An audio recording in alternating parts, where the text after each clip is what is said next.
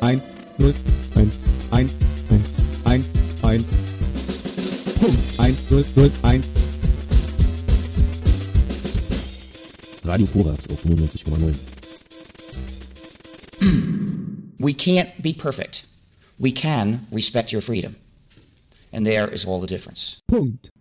Und damit herzlich willkommen zu einer neuen Ausgabe Sendung für die vernetzte Welt hier auf Radio Korax 95,9 MHz in Halle, Saale und Umgebung.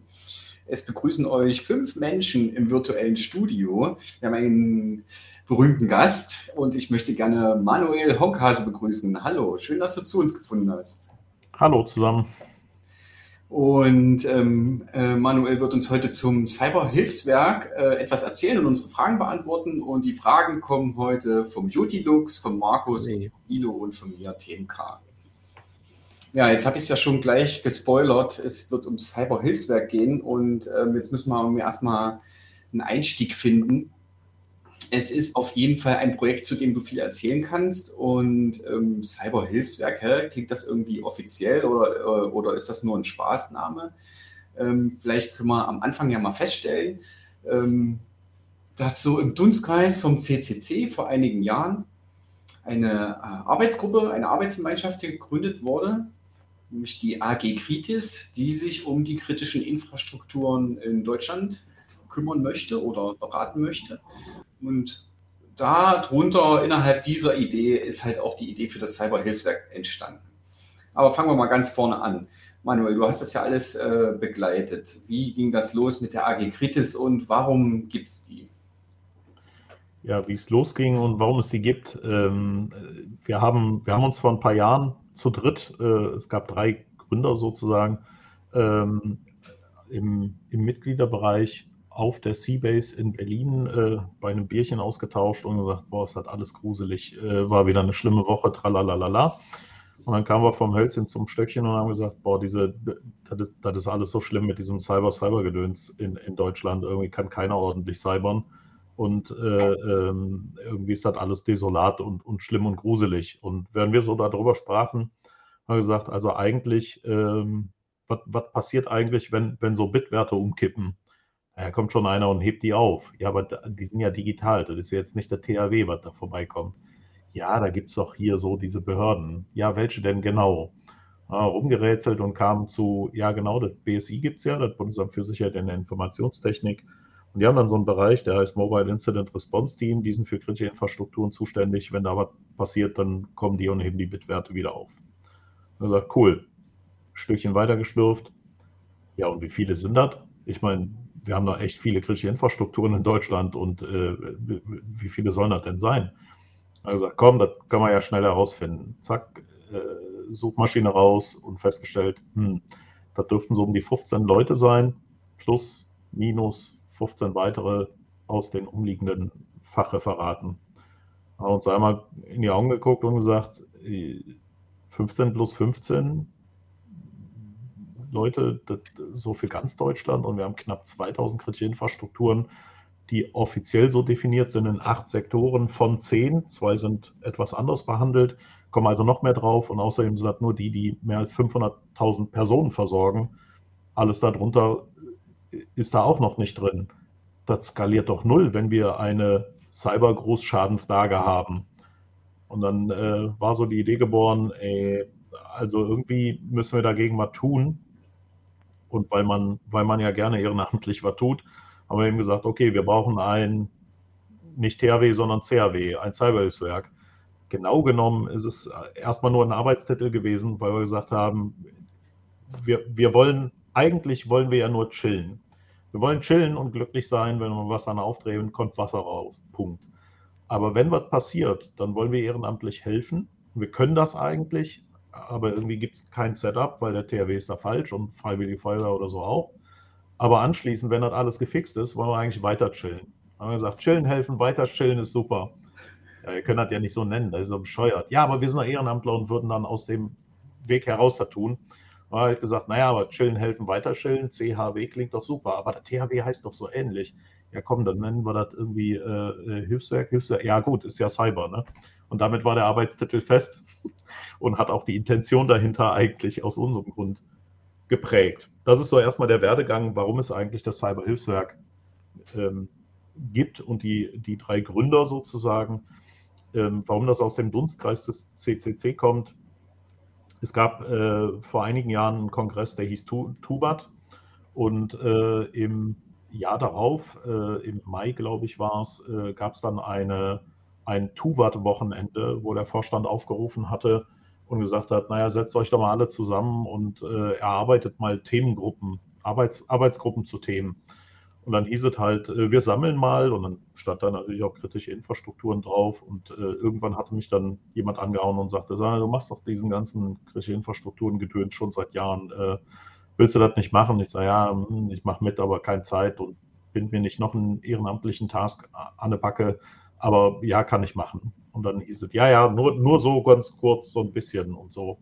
Dann waren wir vor Ort und dann äh, waren wir, ich glaube, initial in der Arbeitsgruppe fünf Leute oder sechs Leute. Und alle haben gesagt, wir wollen da was tun, aber wissen nicht genau, was sind eigentlich kritische Infrastrukturen. So gibt es eine genaue Definition. Aber ich sage, ja klar, im Gesetz, äh, woher kommt denn das? Ja, aus der EU-Richtlinie NIS. Was ist das? Ich sage, äh, wartet mal, ich hole mal einen Foliensatz raus, wir gehen das mal durch. Weil ich habe den ganzen Kram rauf, runter, links, rechts, äh, vorwärts, rückwärts durch. Dann haben wir das alles besprochen und ähm, ich habe dann gesagt, naja, folgende Probleme haben wir so bei kritischen Infrastrukturen und der CCC müsste folgende Meinung haben oder auch nicht oder wir müssen diese Fragestellung adressieren.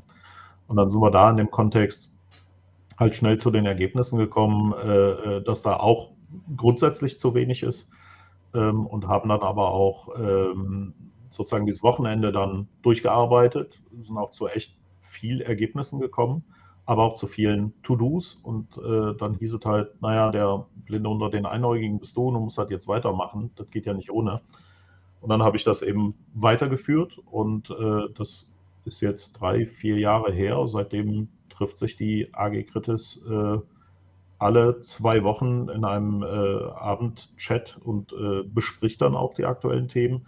Und wir haben das dann rausgekoppelt aus dem CCC äh, zu dem Zeitpunkt, wo wir gesagt haben, naja, jetzt müssen wir auch mal mit Behörden reden, mit Institutionen, vielleicht sogar äh, in Frage stellen, ob man ein solches CAW ähm, unter ein Innenministerium unterstellen könnte und mit denen darüber redet. Und das macht man dann eher nicht als CCC, Mhm. Ähm, aber äh, dann haben wir gesagt, nee, wir, wir koppeln unsere Arbeitsgruppe unabhängig komplett raus. Äh, wir haben keine Belange von Staat, Wirtschaft oder irgendwelchen NGOs. Wir, wir sind wirklich nur knapp, also plus minus 42 Fachleute, Fachfrauen und Fachmänner, die den ganzen Tag mit kritischen Infrastrukturen zu tun haben. Also Planung, Bau, Betrieb, äh, Beratung, Prüfung, was auch immer. Und äh, unser Ziel ist jetzt wirklich komplett autark und unabhängig zu denken, wie können wir morgen eigentlich noch sicherstellen, dass äh, Wasser läuft. Und äh, ja, da, daraus ist dieser Gedanke entstanden, die AG Kritis zu gründen und ein CAW-Konzept zu äh, erarbeiten. Okay, ähm, spannend. Da waren so viele Sachen schon drin, also schon allein die Eröffnung äh, Habe ich das richtig verstanden, dass es nur ganz, ganz wenig Menschen gibt, die sich eigentlich im Falle eines digitalen Katastrophenfalls ähm, kümmern würden um eine Weiterversorgung der Bevölkerung mit äh, notwendigen digitalen Dienstleistungen? Können wir, also, ne, hast du Beispiele, was, was sowas sein kann? Kritische Infrastruktur, das können wir ja mal sammeln. Ja, das ist ja nicht nur digitale Dienstleistung. Ähm, das sind ja ähm, Infrastrukturen und, und äh, Dienstleistungen, die, die nicht nur ins Digitale gehen, sondern auch äh, ganz, ganz real in der analogen Welt. Also es gibt insgesamt zehn kritische Infrastrukturen die, äh, oder Sektoren kritischer Infrastrukturen und die können wir jetzt einmal kurz durchgehen. Das, äh, fangen wir mal einfach willkürlich an. Energie, ja, ist eine kritische Infrastruktur. Wir brauchen Strom, wir brauchen äh, Öl, Kerosin, was auch immer. Ähm, dann haben wir Gesundheit, also Krankenhäuser, Rettungsdienste etc. Wir haben äh, Transport und Verkehr. Wir haben Wasser und Abwasser logischerweise. Äh, wir haben den Informationstechnik- und Telekommunikationssektor, denn auch das ist kritische Infrastruktur, kommunizieren zu können. Wir haben Ernährung logischerweise. Wir haben äh, Finanz- und Versicherungswesen. Und das waren jetzt die acht, wo ich gesagt habe, dazu gehören allein schon 2000 Kritis-Betreiberinnen, die ähm, mehr als 500.000 Menschen versorgen. Es gibt noch zwei spezielle kritische Infrastruktursektoren, und zwar einmal Medien und Kultur. Das ist speziell, weil es Landesrecht geregelt ist und damit nicht über das Bundesrecht und, und äh, BSI-Gesetz. Und es gibt den Sektor Staat und Verwaltung. Äh, und der Staat lässt sich nur, also der sollte ja souverän und äh, demokratisch sein und ein BSI, was dem BMI, dem Innenministerium unterstellt ist und damit nicht unabhängig, kann ja schlecht in eine Demokratie reingrätschen. Das wäre schlecht. Also die zwei sind nochmal separat anders gehandhabt. Mhm. Es ist auch interessant, dass sozusagen was das letzte, was du genannt hast, Staat und Verwaltung, dass das nicht als kritisch eingestuft wird. Naja, schon. Also es ist ein kritischer Infrastruktursektor, aber es ist nicht in dem BSI-Gesetz geregelt. Ah ja. ja? Das, äh, die okay, Anforderungen werden anders. Das ganze Cyber in diesen Sachen, also wo ist das Cyber in dem Krankenhaus, wo ist das Cyber bei der Wasserversorgung? Also äh, ganz einfach. Alles, was diese Sektoren, diese zehn Sektoren machen, äh, sobald die da ähm, IT oder OT, also äh, äh Computerfunktionalitäten äh, oder, oder Rechenkapazitäten nutzen, und OT ist die Prozessleittechnik, die Industriesteueranlagen, da wird ja inzwischen auch Digitalisierung verwendet.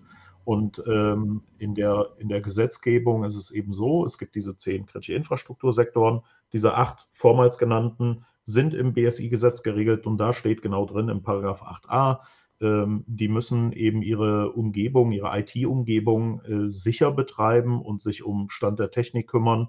Und in einer sogenannten Kritis-Verordnung, die diesem Gesetz anhängt, ist genau definiert, welche Anlagenkategorien gibt es, ab dieser 500.000 Personen Grenze ist man eben kritische Infrastrukturbetreiber und äh, Folgendes soll man dann tun. Ähm, für die anderen zwei gibt es das, wie gesagt, auf Landesebene oder eben für den Staat ja eigentlich sogar gar nicht. Da ist nicht, er ist kritisch, äh, Staat und Verwaltung, aber es gibt keine Gesetzgebung, die das so richtig adressiert. Mhm. Das ist ein Defizit. Ja. Mhm. Und wenn ich das jetzt mir mal konkret vorstelle, ähm, steht in dem BSI-Gesetz, dass zum Beispiel man sich nicht einfach so auf eine Windkraftanlage einloggen können, sollten, können sollte. Ne? Na, so konkret steht es da sogar gar nicht drin. Da steht äh, im Endeffekt drin, dass man halt ähm, die, äh, ja, jetzt die, die angemessenen organisatorischen technischen Vorkehrungen vornimmt, um Störungen der Verfügbarkeit, Integrität, Authentizität oder Vertraulichkeit ähm, zu vermeiden, und zwar auf den Kontext informationstechnische Systeme, also IT-Systeme, alle Komponenten und Prozesse, die für eine Funktionsfähigkeit der kritischen Infrastruktur maßgeblich sind. Und da soll dann der Stand der Technik eingehalten werden, ähm, sodass man sagt, die, die gesamte IT, die Komponenten und Prozesse und Abläufe, die dafür sorgen, dass Frischwasser gewonnen wird und ausgeliefert wird oder das Abwasser äh, entsorgt und, und gereinigt wird. Die, die Prozessleitsysteme und die ganze IT drumherum und die, Proze die, die äh, Komponenten etc., das soll man nach Stand der Technik absichern.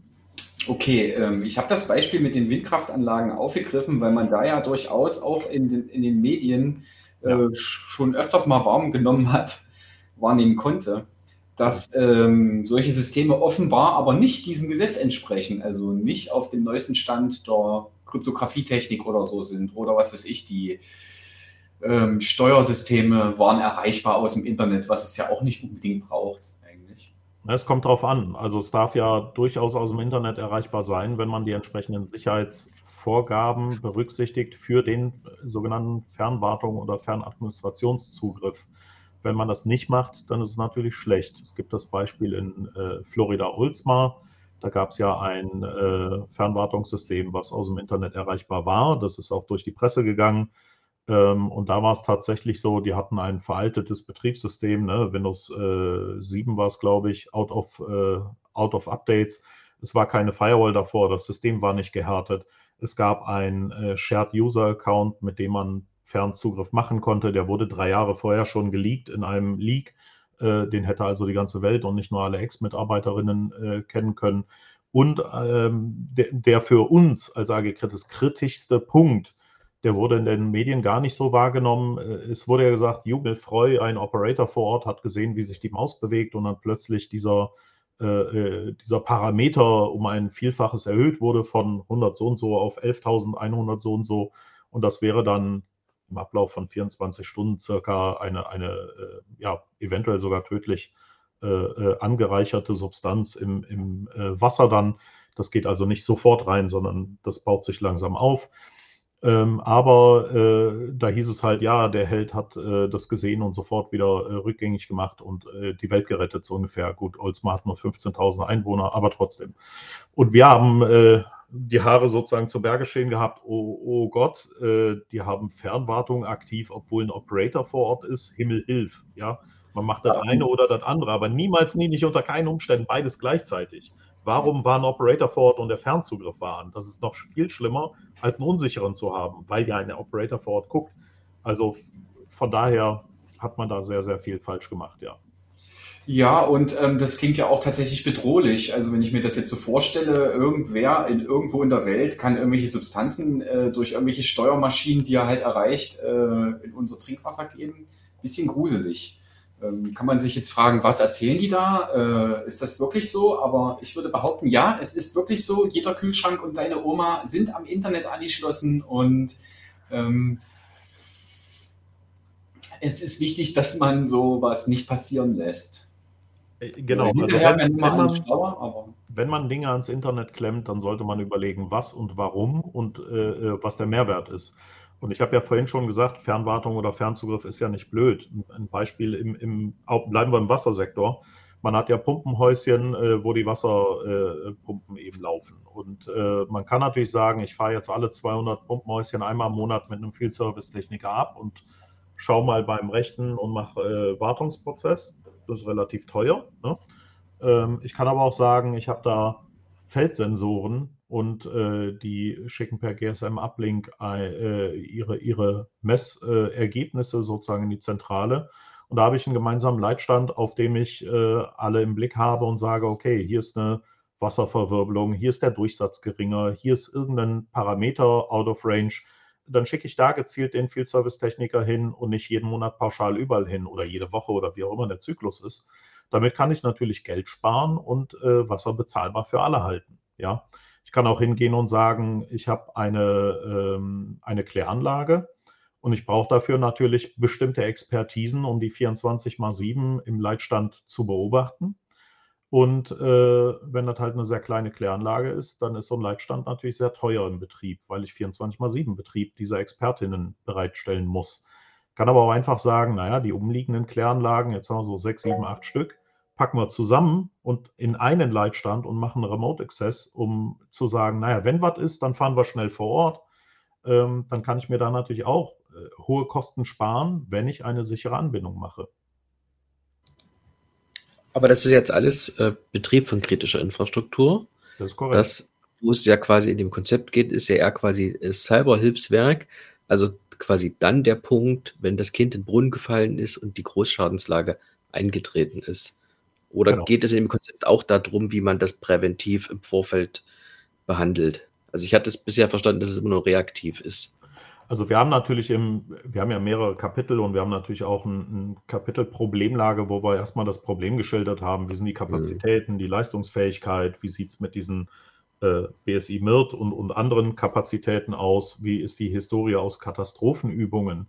Wir haben auch gesagt, naja, dann gibt es bestimmt Katastrophenübungen, die ja dafür sorgen, dass man dann wieder Strom, Wasser und so weiter in Betrieb kriegt und haben festgestellt, nö, äh, gibt zwar Katastrophenübungen, aber die haben immer das Primärziel, wie funktioniert die Regierung weiter und die Verwaltung. Ist natürlich auch wichtig, aber das ist der einzige Fokus. Oder es gibt militärische Übungen, die kümmern sich ums Militär. Aber es gibt irgendwie keine, die so richtig adressiert. Äh, wir kümmern uns darum, dass die Versorgung der Bevölkerung wieder adressiert wird. Haben wir gesagt, okay, auch ein Defizit. Und äh, dann gibt es noch sowas wie einen Hybrid Warfare und Hackback, also diese ganzen offensiven Ideen und Vorgehensweisen. Das ist so die gesamte Problemlage. Und dann haben wir gesagt, okay, der Lösungsansatz wäre das Cyberhilfswerk, wenn wir einen, eine Cyber-Großschadenslage haben, weil eben ein sehr großes Wasserwerk oder mehrere sogar zeitgleich so angegriffen werden, dass es einen Totalausfall oder eine starke Einschränkung der Versorgungskapazität gibt, dann äh, muss da natürlich schnell Hilfe geleistet werden. da können wir nicht sagen, ja, dann kommen wir äh, äh, von, den, von den 15 Leuten zwei hierhin, drei dahin, der Rest ist in Urlaub, krank oder gerade nicht im Einsatz, äh, mhm. Pech gehabt, sondern äh, so wie bei Freiwillige Feuerwehr oder bei THW äh, könnte man mit Ehrenamtlern das Ganze natürlich gut kompensieren und sagen, es, es gibt Nerds, äh, Hacker und Hexen, die äh, da affin sind oder sogar äh, gutes Know-how haben und helfen wollen. Und die können natürlich in so einer Großlage dann eben auch äh, gezielt eingesetzt werden, um dann diese Versorgungsleistung wieder in Betrieb zu bekommen. Gibt es für diesen Begriff Großschadenslage nicht auch irgendwelche Erkenngrößen? Also ist, ist es nur regional oder muss das auch überregional dann eintreten? Ist das jetzt quasi nur, wenn was städtisch irgendwas kaputt geht oder ist das eher, also ich hatte auch diesen Begriff quasi für etwas ja. Größeres bisher im, im Bauchgefühl so. Das, ist eine sehr gute Frage, denn das ist tatsächlich sehr oft äh, am Anfang, als wir das Konzept vor zwei Jahren vorgestellt haben, äh, falsch verstanden worden. Ja, dann können die äh, ganzen Firmen sich ihre IT-Abteilung sparen oder reduzieren die runter und sagen, oh, hier ja. ist äh, ein Webwert umgekippt oder ein Rechner kaputt, äh, ich rufe mal das CRW, die reparieren mir den. Ne? Das ist nicht der Plan. Deswegen haben wir ja gesagt, Cybergroßschadenslage. Und das bedeutet, äh, genauso wie beim THW, haben wir zumindest im Konzept so vorgegeben, damit diese Schwelle klar wird, es muss ein Amtshilfeverfahren aktiviert werden. Ja, wenn ich das THW rufe, kann ich nicht als Unternehmen einfach sagen oder als Privatperson, übrigens, ich, ich habe Not, ne? könnt ihr mal vorbeikommen? Dann sagen die ja, äh, nee, äh, du, kannst hier keinen Request absenden. Das kann nur deine Kommune oder dein Landkreis oder, oder das Bundesland oder so. Und äh, genauso sollte es beim CAW sein, äh, wenn, wenn sozusagen die Kommunalen oder, oder Landratsamt oder wie auch immer, die, die Zuständigen aus der Verwaltung sagen, wir haben hier eine Bedrohung in unserem äh, Zuständigkeitsgebiet, dann rufen wir ein THW und oder ein CHW und mhm. äh, haben diese Amtshilfeverfahren genau dafür gesetzt. Das ist die Schwelle, die Eintrittshürde, die wir da definiert haben, um eben genau solchen, äh, ich sage mal, möchte gern Vorfällen äh, gegenzuwirken, denn dann kann so eine Firma einfach äh, oder so eine kritische Infrastruktur äh, irgendein Incident-Response-Unternehmen äh, aktivieren äh, und, und, dafür Geld zahlen und dann kommen die vorbei und helfen denen. Ja. Ich befürchte ja fast, dass äh, bisher man immer, wenn man in so einer Großschadenslage geraten ist, man wahrscheinlich eher an eine Bundeswehr denkt, als an irgendwelche Hilfsdienste. Nö, also im Amtshilfeverfahren ist es schon so, die, das THW wird sehr oft äh, gerufen und das ist auch der Normalzustand. Die Bundeswehr wird ja nur äh, dann aktiviert, wenn die Kapazitäten von äh, THW und den anderen Hilfsorganisationen äh, nicht ausreichen. Und die sagen dann eben übrigens, dort wird hier langsam eng und das können wir auch nicht mehr stemmen. Das mhm. THW hat beispielsweise 85.000 äh, Mitgliederinnen ungefähr, 5.000 äh, beruflich festangestellt und 80.000 Ehrenamtler. Ähm, insgesamt kommt man in Deutschland auf eine Million oder eine Million 100.000 Ehrenamtler. Aber äh, wenn die merken, das ist äh, langsam mit der Kapazität eng, dann aktiviert man auch die Bundeswehr. Ja. Aber hat das nicht auch was mit, mit Kompetenz zu tun, dass das THW gleich von vornherein aus ihrem Katalog sagt, dafür sind wir nicht ausgebildet, wir können das gar nicht bedienen, diesen Schadensfall? Ja, deswegen würden die ja gar nicht erst gerufen werden für ja. einen Cybervorfall, sondern das BSI MIRT, das Mobile Incident Response Team. Das steht tatsächlich so im BSI-Gesetz drin, okay. dass die für kritische Infrastruktur Vorfälle Ressourcen zur Verfügung stellen und erste Hilfeverfahren leisten. Ja. Und die sind ja, wie wir gelernt haben, personell sehr, sehr übersichtlich. Genau. Ja. Okay, aber Tim hat gerade noch was gesagt, ja. Wie schätzt du das ein? Ähm, war das auch schon ein größerer kritischer Vorfall, was im Landkreis Anhalt-Bitterfeld passiert ist? Weil wir haben zufällig letzte Woche ein Gespräch gehabt mit der E-Gouvernante, die da aktiv ist und die das uns ein bisschen hm. ähm, dargelegt hat. Äh, würdest du das als so einen Fall einschätzen, wo das CHW hätte über Amtshilfe hinzugerufen werden können oder war das noch zu klein, sage ich mal? Oder trifft das genau den Punkt? Da geht es weniger um zu klein oder zu groß, sondern darum, ob es ein Cybervorfall war. Wir haben ja bewusst gesagt, eine Cyber-Großschadenslage. Das heißt, durch einen ähm, IT-Angriff oder Aussetzen der IT. Aber man kann das natürlich auch äh, äh, weiterspannen und sagen, wenn die IT von kritischen Infrastrukturen aufgrund von Hochwasser ausfällt und man da dann ein Amtshilfeverfahren aktiviert, dann kann natürlich auch ein Cyberhilfswerk ausrücken und sagen, Jetzt spinnen wir mal, es gäbe schon ein CRW. Äh, es hat irgendwelche äh, mobilen Funkmastsysteme, um eine mobile Kommunikation schnell aufbauen zu können.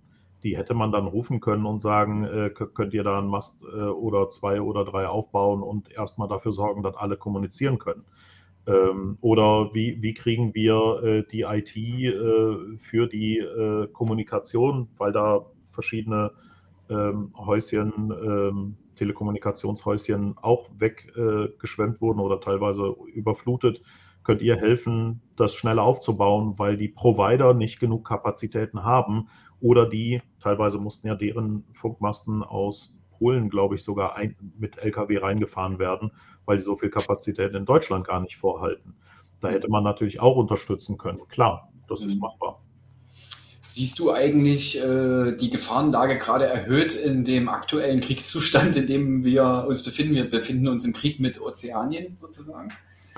Das ähm, ist Oder jetzt ist ja, das ist jetzt ja weniger ein, ein Cyberhilfswerk-Fragestellung, denn, das haben wir auch ja. im Konzept vorgesehen, das Ding wäre rein defensiv und niemals offensiv zu nutzen. Wir würden auch äh, eine, eine Kriegsbeteiligung in jeglicher Form ablehnen, genauso wie es bei Hilfsorganisationen oder beim THW ist. Beim, Im THW-Gesetz äh, äh, steht es quasi auch drin, die können, äh, wenn, wenn Bundeswehr oder Militär Dinge anfragt, ablehnen und sagen, nee, unsere Ethik oder wir, wir wollen nicht.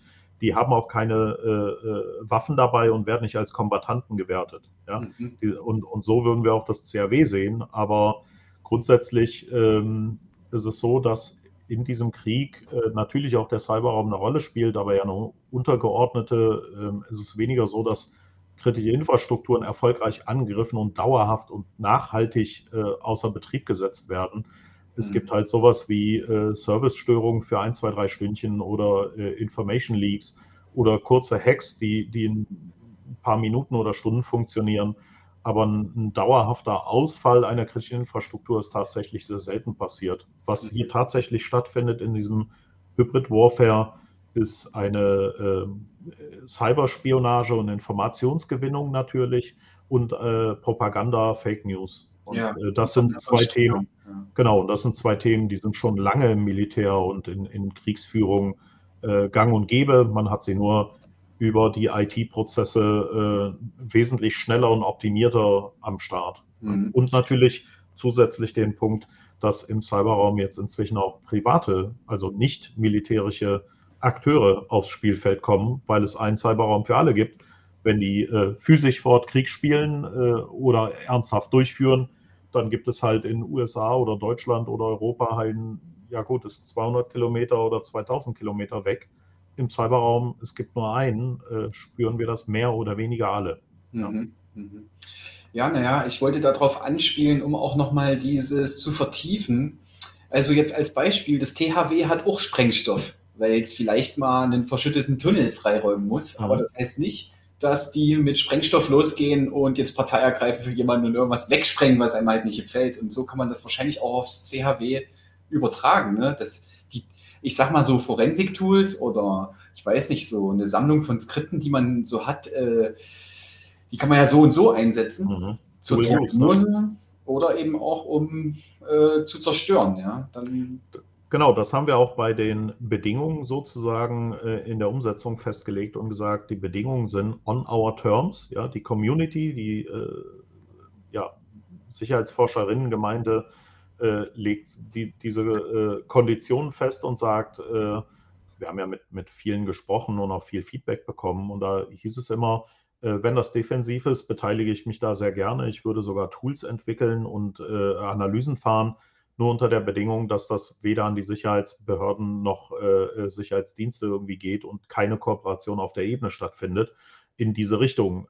die dürfen auch niemanden da abwerben oder so. Ja, und äh, das haben wir da auch äh, im Konzept berücksichtigt und gesagt, das ist rein defensiv zu handhaben und es gibt keine Dual Use und dann kann man das auch machen. Wenn das nicht so sein sollte, würde sich sowohl ein CCC als auch eine AG Kritis gegen ein solches Cyberhilfswerk äh, stellen und sagen, das war nicht das, was wir hier konzipiert haben. Äh, liebe Community, lasst das lieber sein, da helft ihr in die falsche Richtung.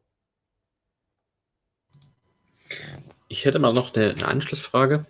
Und zwar das THW hat ja sozusagen auch äh, Fahrzeuge oder wie Tim jetzt schon sagt, so, so, Sprengstoff.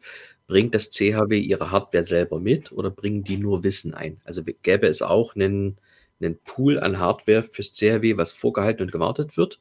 Oder kommt das CHW mit eigener Hardware?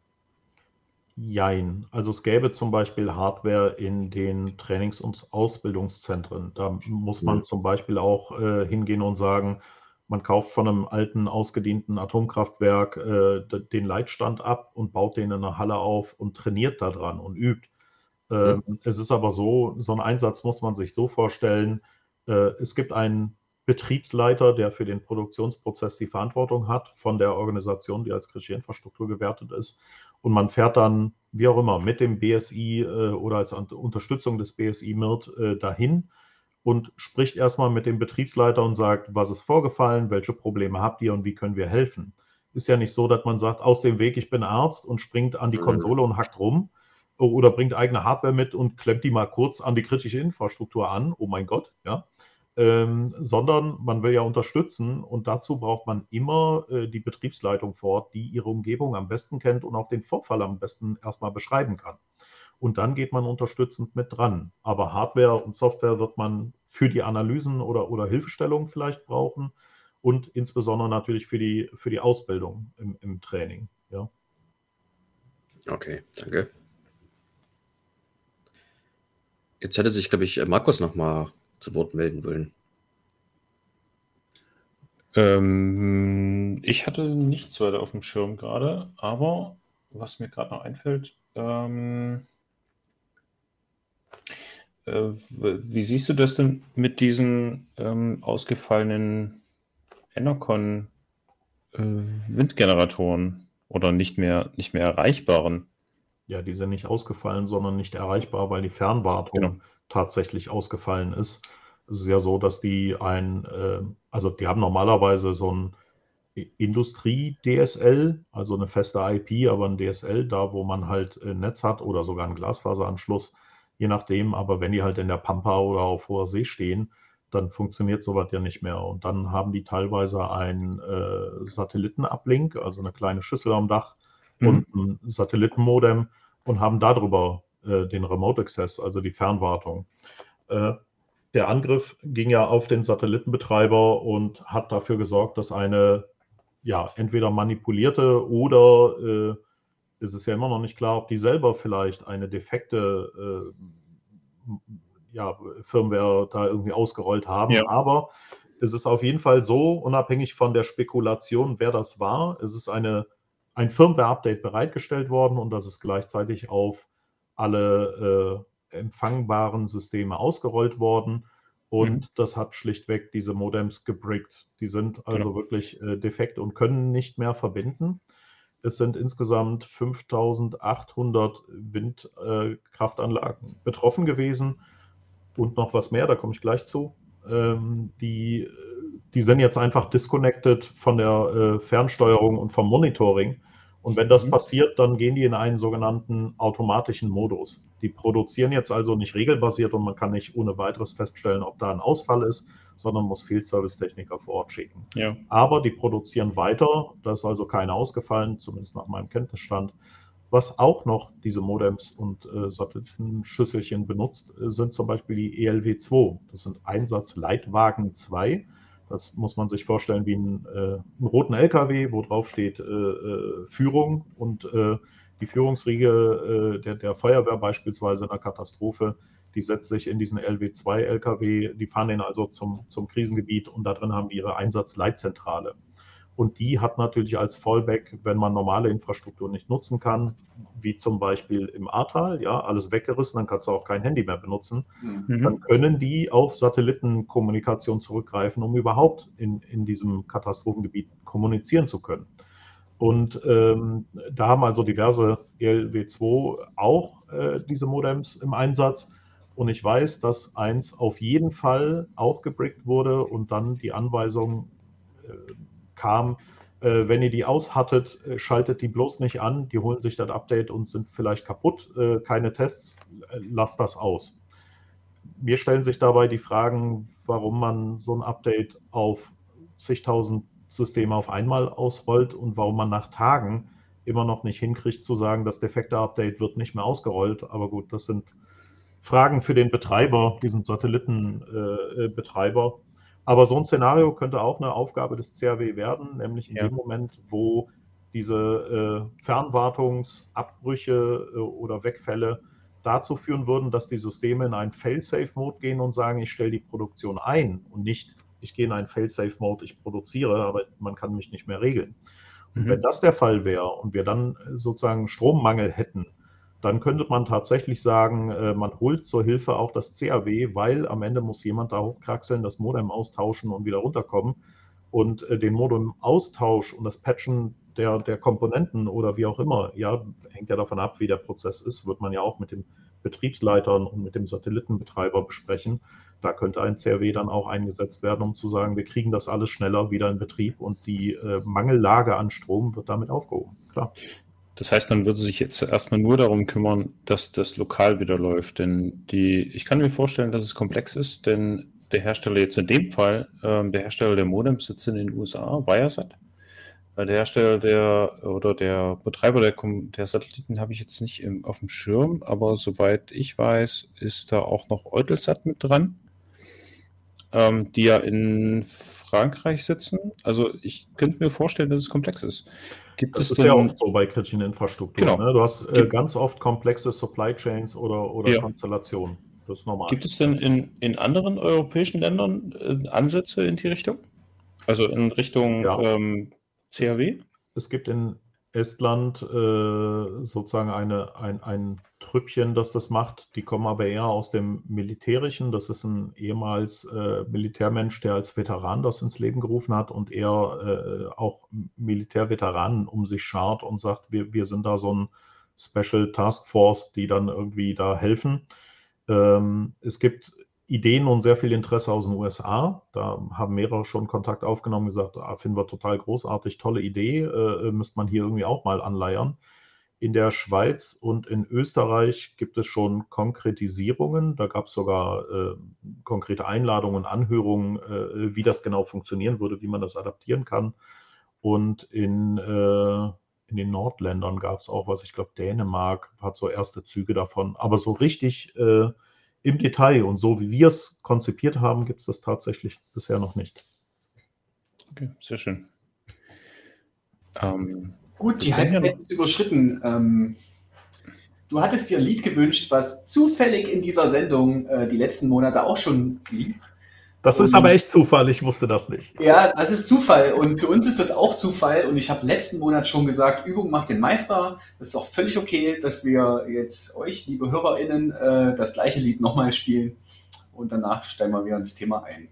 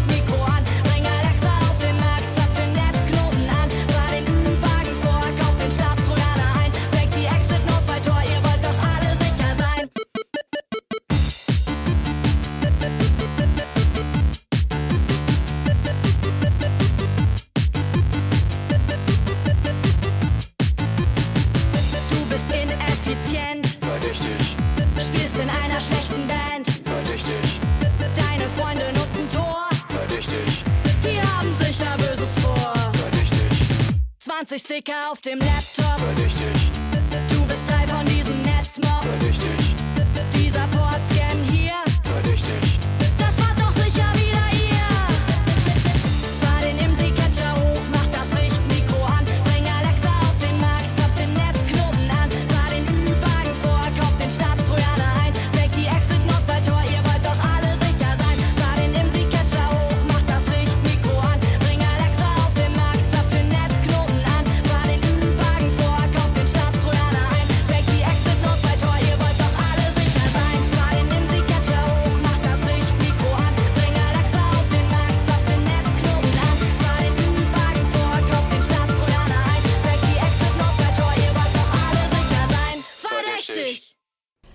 Als ich neulich im Auto unterwegs war, habe ich äh, die Sender durchgeschaltet und habe nichts Vernünftiges gefunden und bin dann, wenn man immer so diese Taste klickt, wo man immer nur so ein kleines Stückchen weiterkommt, bei Radio Korax gelandet.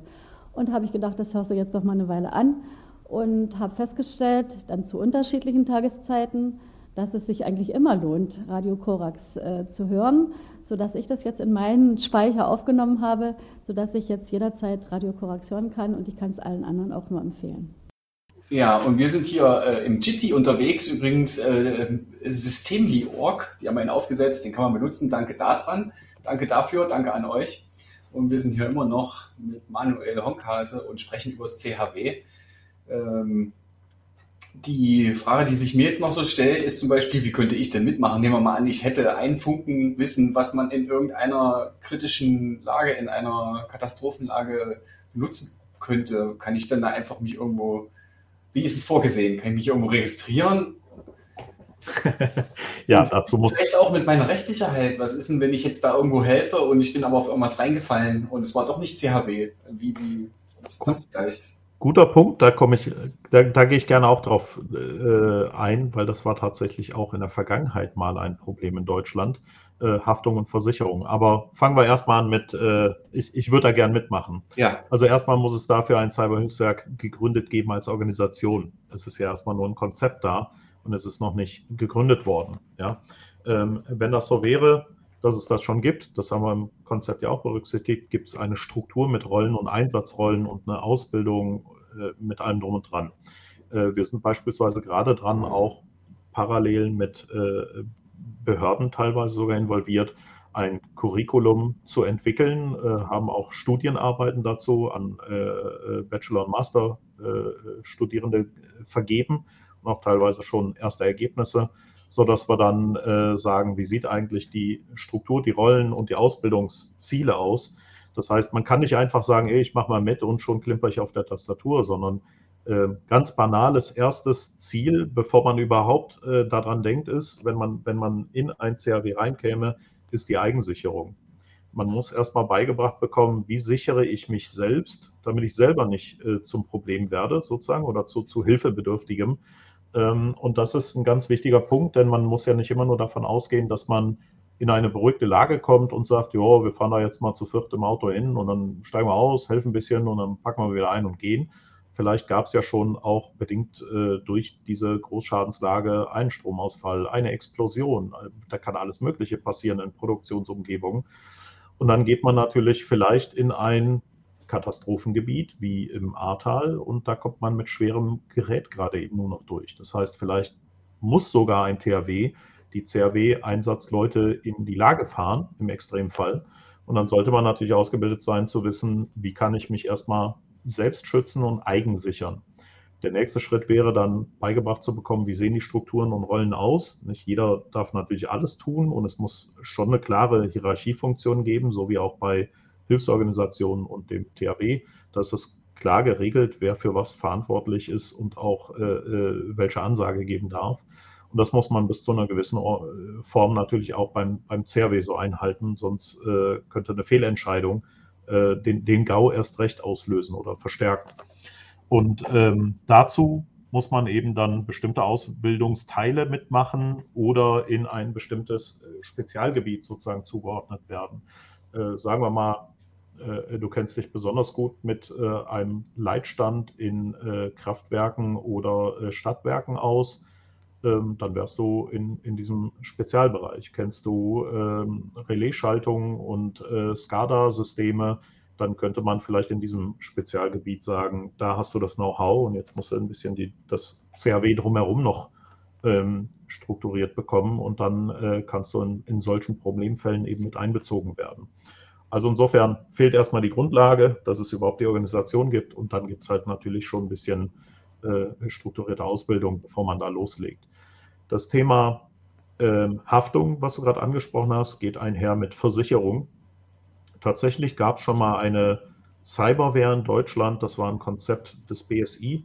Und es war so die Idee, dass äh, Konzerne ja äh, ZERT und Incident Response Leute haben und äh, man könnte einen Vertrag mit dem BSI machen und dann kann man, wenn jemand Not am Mann hat, äh, äh, sozusagen, können die anderen zur Hilfe kommen. Äh, wollte man also auf, auf der Augenhöhe so ein bisschen äh, sich gegenseitig in, in Schutz nehmen. Und äh, das ist tatsächlich unter anderem daran gescheitert, dass äh, die äh, so eine Arbeitgeber, Arbeitnehmerüberlassungsproblematik haben, aber eben auch, wie geht man mit der Haftung um? Möchte man die Konkurrenz direkt an seine Systeme lassen?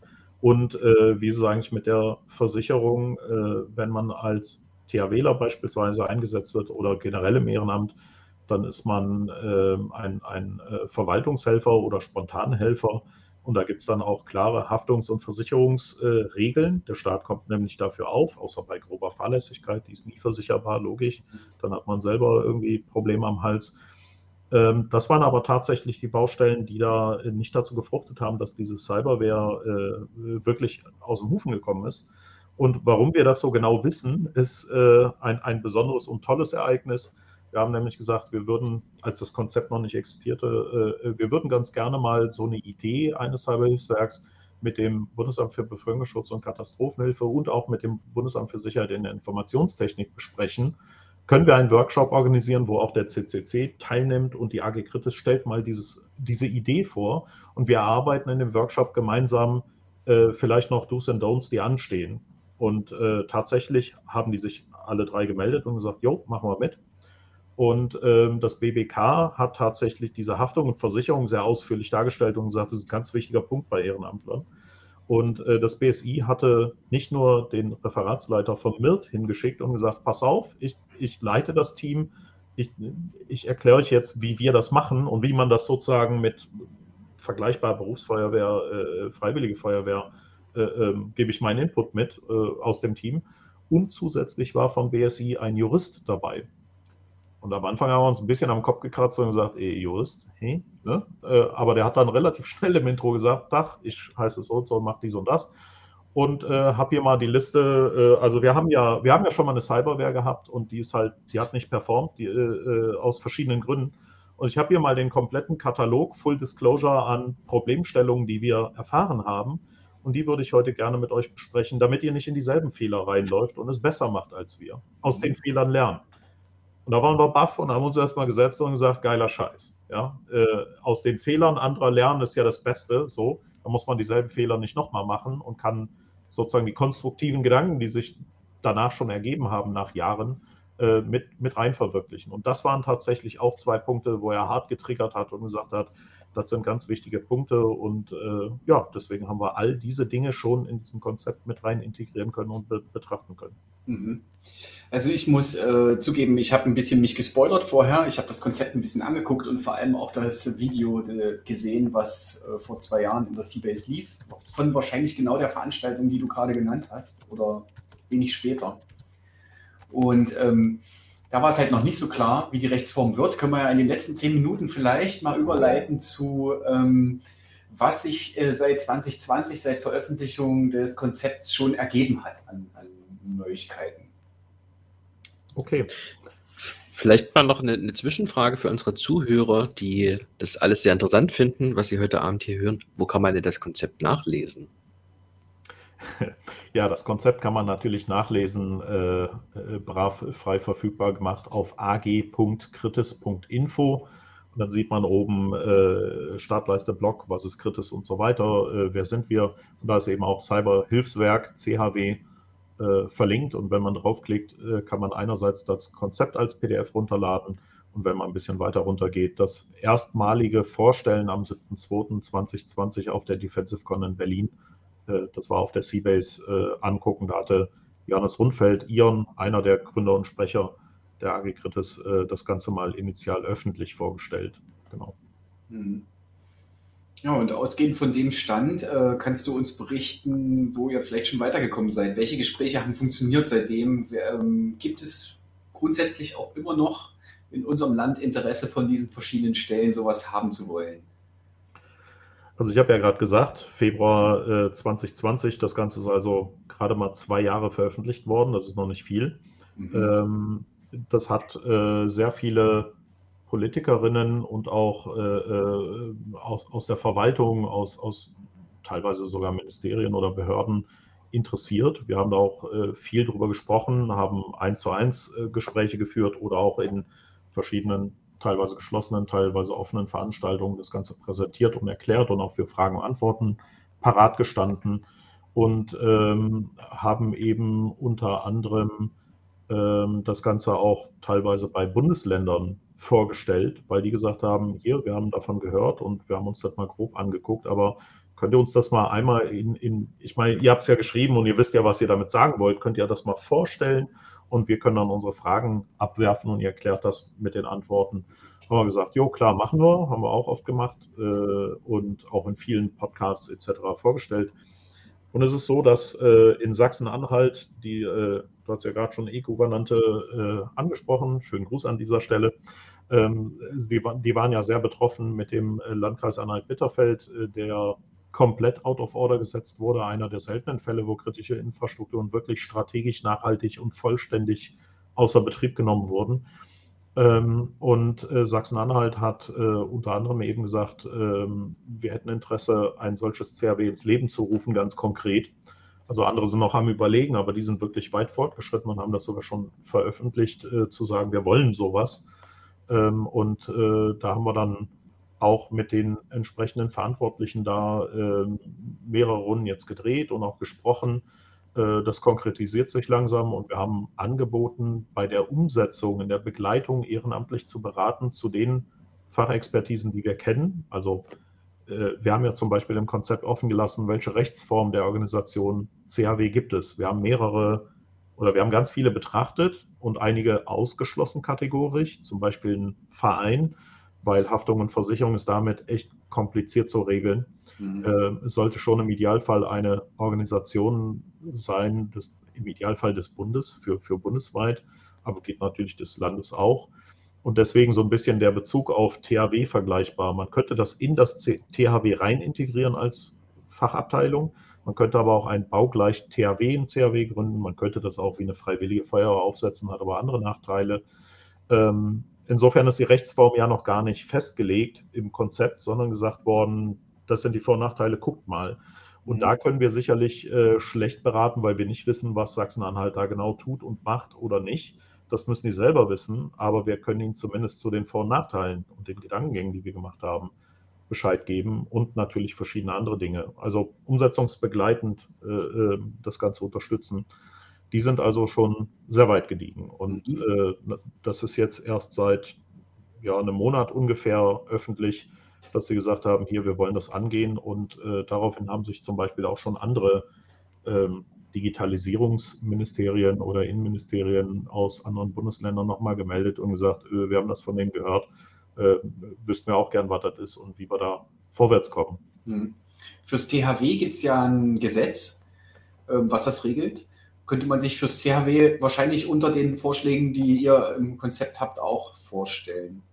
Genau, wir haben, wir haben salopp gesagt, naja, eigentlich könnte man das äh, THW-Gesetz nehmen im Edit-Modus und erstmal T in C umtauschen. Dann hätte man gefühlt 80-20 schon erschlagen. Denn äh, das meiste, was da drin steht, passt baugleich für ein, für ein für eine Cyber-Großschadenslage und für das CRW, so wie wir uns das denken, auch mit dieser Amtshilfe, Nicht-Kombatant, Friedensmodus und, und so weiter. Äh, man wird natürlich Anpassungen machen müssen, ähm, aber prinzipiell wäre das einer der Wege, die wir als am realistischsten betrachtet haben, ja.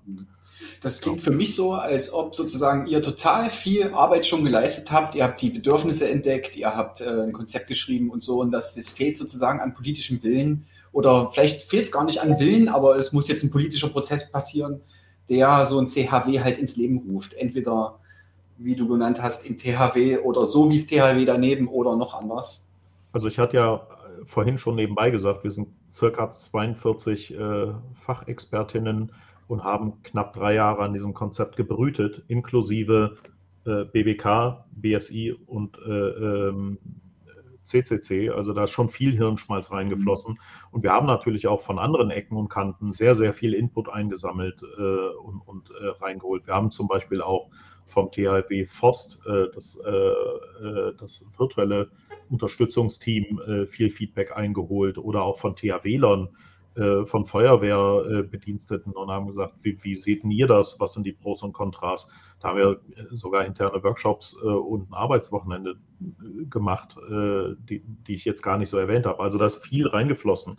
Der politische Wille, das, das darf man jetzt auch nicht unterschlagen, ist schon da. Wir haben ja sehr viele politische Akteure und, und sogar auch politische Parteien äh, auf, äh, auf der äh, kommunalen Ebene, auf der Landesebene oder sogar auf der Bundesebene äh, beraten oder denen das auch vorgestellt. Und ich sage ja, das Ding ist erst zwei Jahre alt, öffentlich, äh, drei Jahre gereift und, und erarbeitet, aber in den zwei öffentlichen Jahren, ähm, letztes Jahr im November kam ja der Koalitionsvertrag raus und äh, zu dem Zeitpunkt war das Konzept ungefähr anderthalb Jahre öffentlich verfügbar.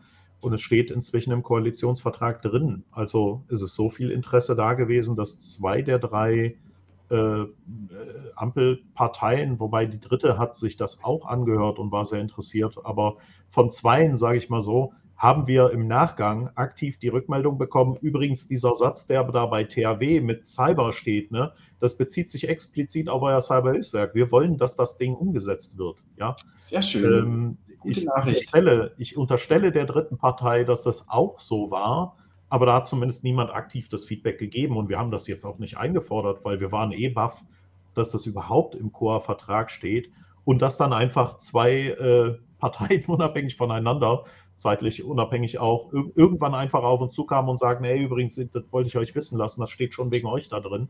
Wir, wir wollen das wirklich umsetzen und äh, ja, das ist... Äh, eine, eine, schöne politische Bestätigung, dass das nicht ganz so schwachsinnig ist, was wir uns ja. da überlegt haben. Und dass es, denke ich, auch eher eine Frage der Zeit ist, bis es kommt. Weil wenn man, wenn man das mal. Wie viel, ne, ähm, eine Zwischenfrage, wie viel Zeit glaubst du denn, haben wir denn noch, um sowas umzusetzen? Also die Bedrohungslage nimmt doch eher zu, oder? Ja, die, Zeit, die, Zeit, arbeitet dagegen. Ne? Äh, mit jedem Tag haben wir, ich sag mal, mehr Industrialisierung, mehr Digitalisierung, mehr IP-Ifizierung, ja. wie ich es immer nenne, mehr Industrial IoT, mehr äh, Prozessleitsysteme, Industriesteueranlagen, SCADA und, und das ganze OT-Geraffel äh, äh, digitalisiert, wobei das, das muss man auch sagen, bei kritischen Infrastrukturen sehr langsam und sehr äh, lange Horizonte hat. Aber es kommt immer mehr Digitalisierung da rein und die Supply Chains werden auch immer komplexer. Insofern ähm, ja, ist eigentlich nicht äh, äh, Viertel vor zwölf, sondern äh, fünf nach zwölf. Ja. Wir, wir, sollten das zügig machen, denn der Ukraine-Angriff äh, äh, sozusagen hat ja auch gezeigt, dass in so einer Lage so eine Unterstützung vielleicht sogar sehr, sehr hilfreich sein kann. Ja, Honka, also die Zeit rennt. Auch wir befinden uns mit unserer Sendung schon kurz vorm Ende. Wir haben noch knapp 60 Sekunden Zeit. Vielleicht nochmal von dir die Chance, nochmal in 30 Sekunden nochmal den Wunsch zu formulieren und vielleicht auch nochmal eine Bitte ähm, einfach zusammenzufassen. Ich würde mir wünschen, dass äh, das BMI, das Bundesinnenministerium, konkret auf die AG Kritis zugeht und sagt, liebe Leute, wir wollen das jetzt ins Leben rufen und zwar bundesweit und jetzt brauchen wir eure Unterstützung, weil wir euch ehrenamtlich dazu beipacken wollen und es gemeinsam mit euch umsetzt. Das wäre wundervoll. Schön. Ja, also von, ich würde gerne nochmal meinen Respekt vor eurer ehrenamtlichen Arbeit ähm, verdeutlichen. Das ist anstrengend, was ihr macht und das ist super, dass es schon so weit fortgeschritten ist. Ja, und natürlich möchte ich mich auch für deine Zeit bedanken, dass du in unseren virtuellen Raum gekommen bist. Gerne. und darüber erzählst, das gehört auch dazu. Das ist auch wichtig, ne, dass man in viel, an vielen Stellen die Idee nochmals vorstellt, auch wenn man es schon hundertmal erzählt hat. Aber vielleicht ist ja jemand dabei, der es noch nicht wusste und sich denkt, hey, super, sich sogar vielleicht einbringt. Ja, genau. vielen Dank. Ja, ich danke euch. Ja. Tschüss. Tschüss zusammen.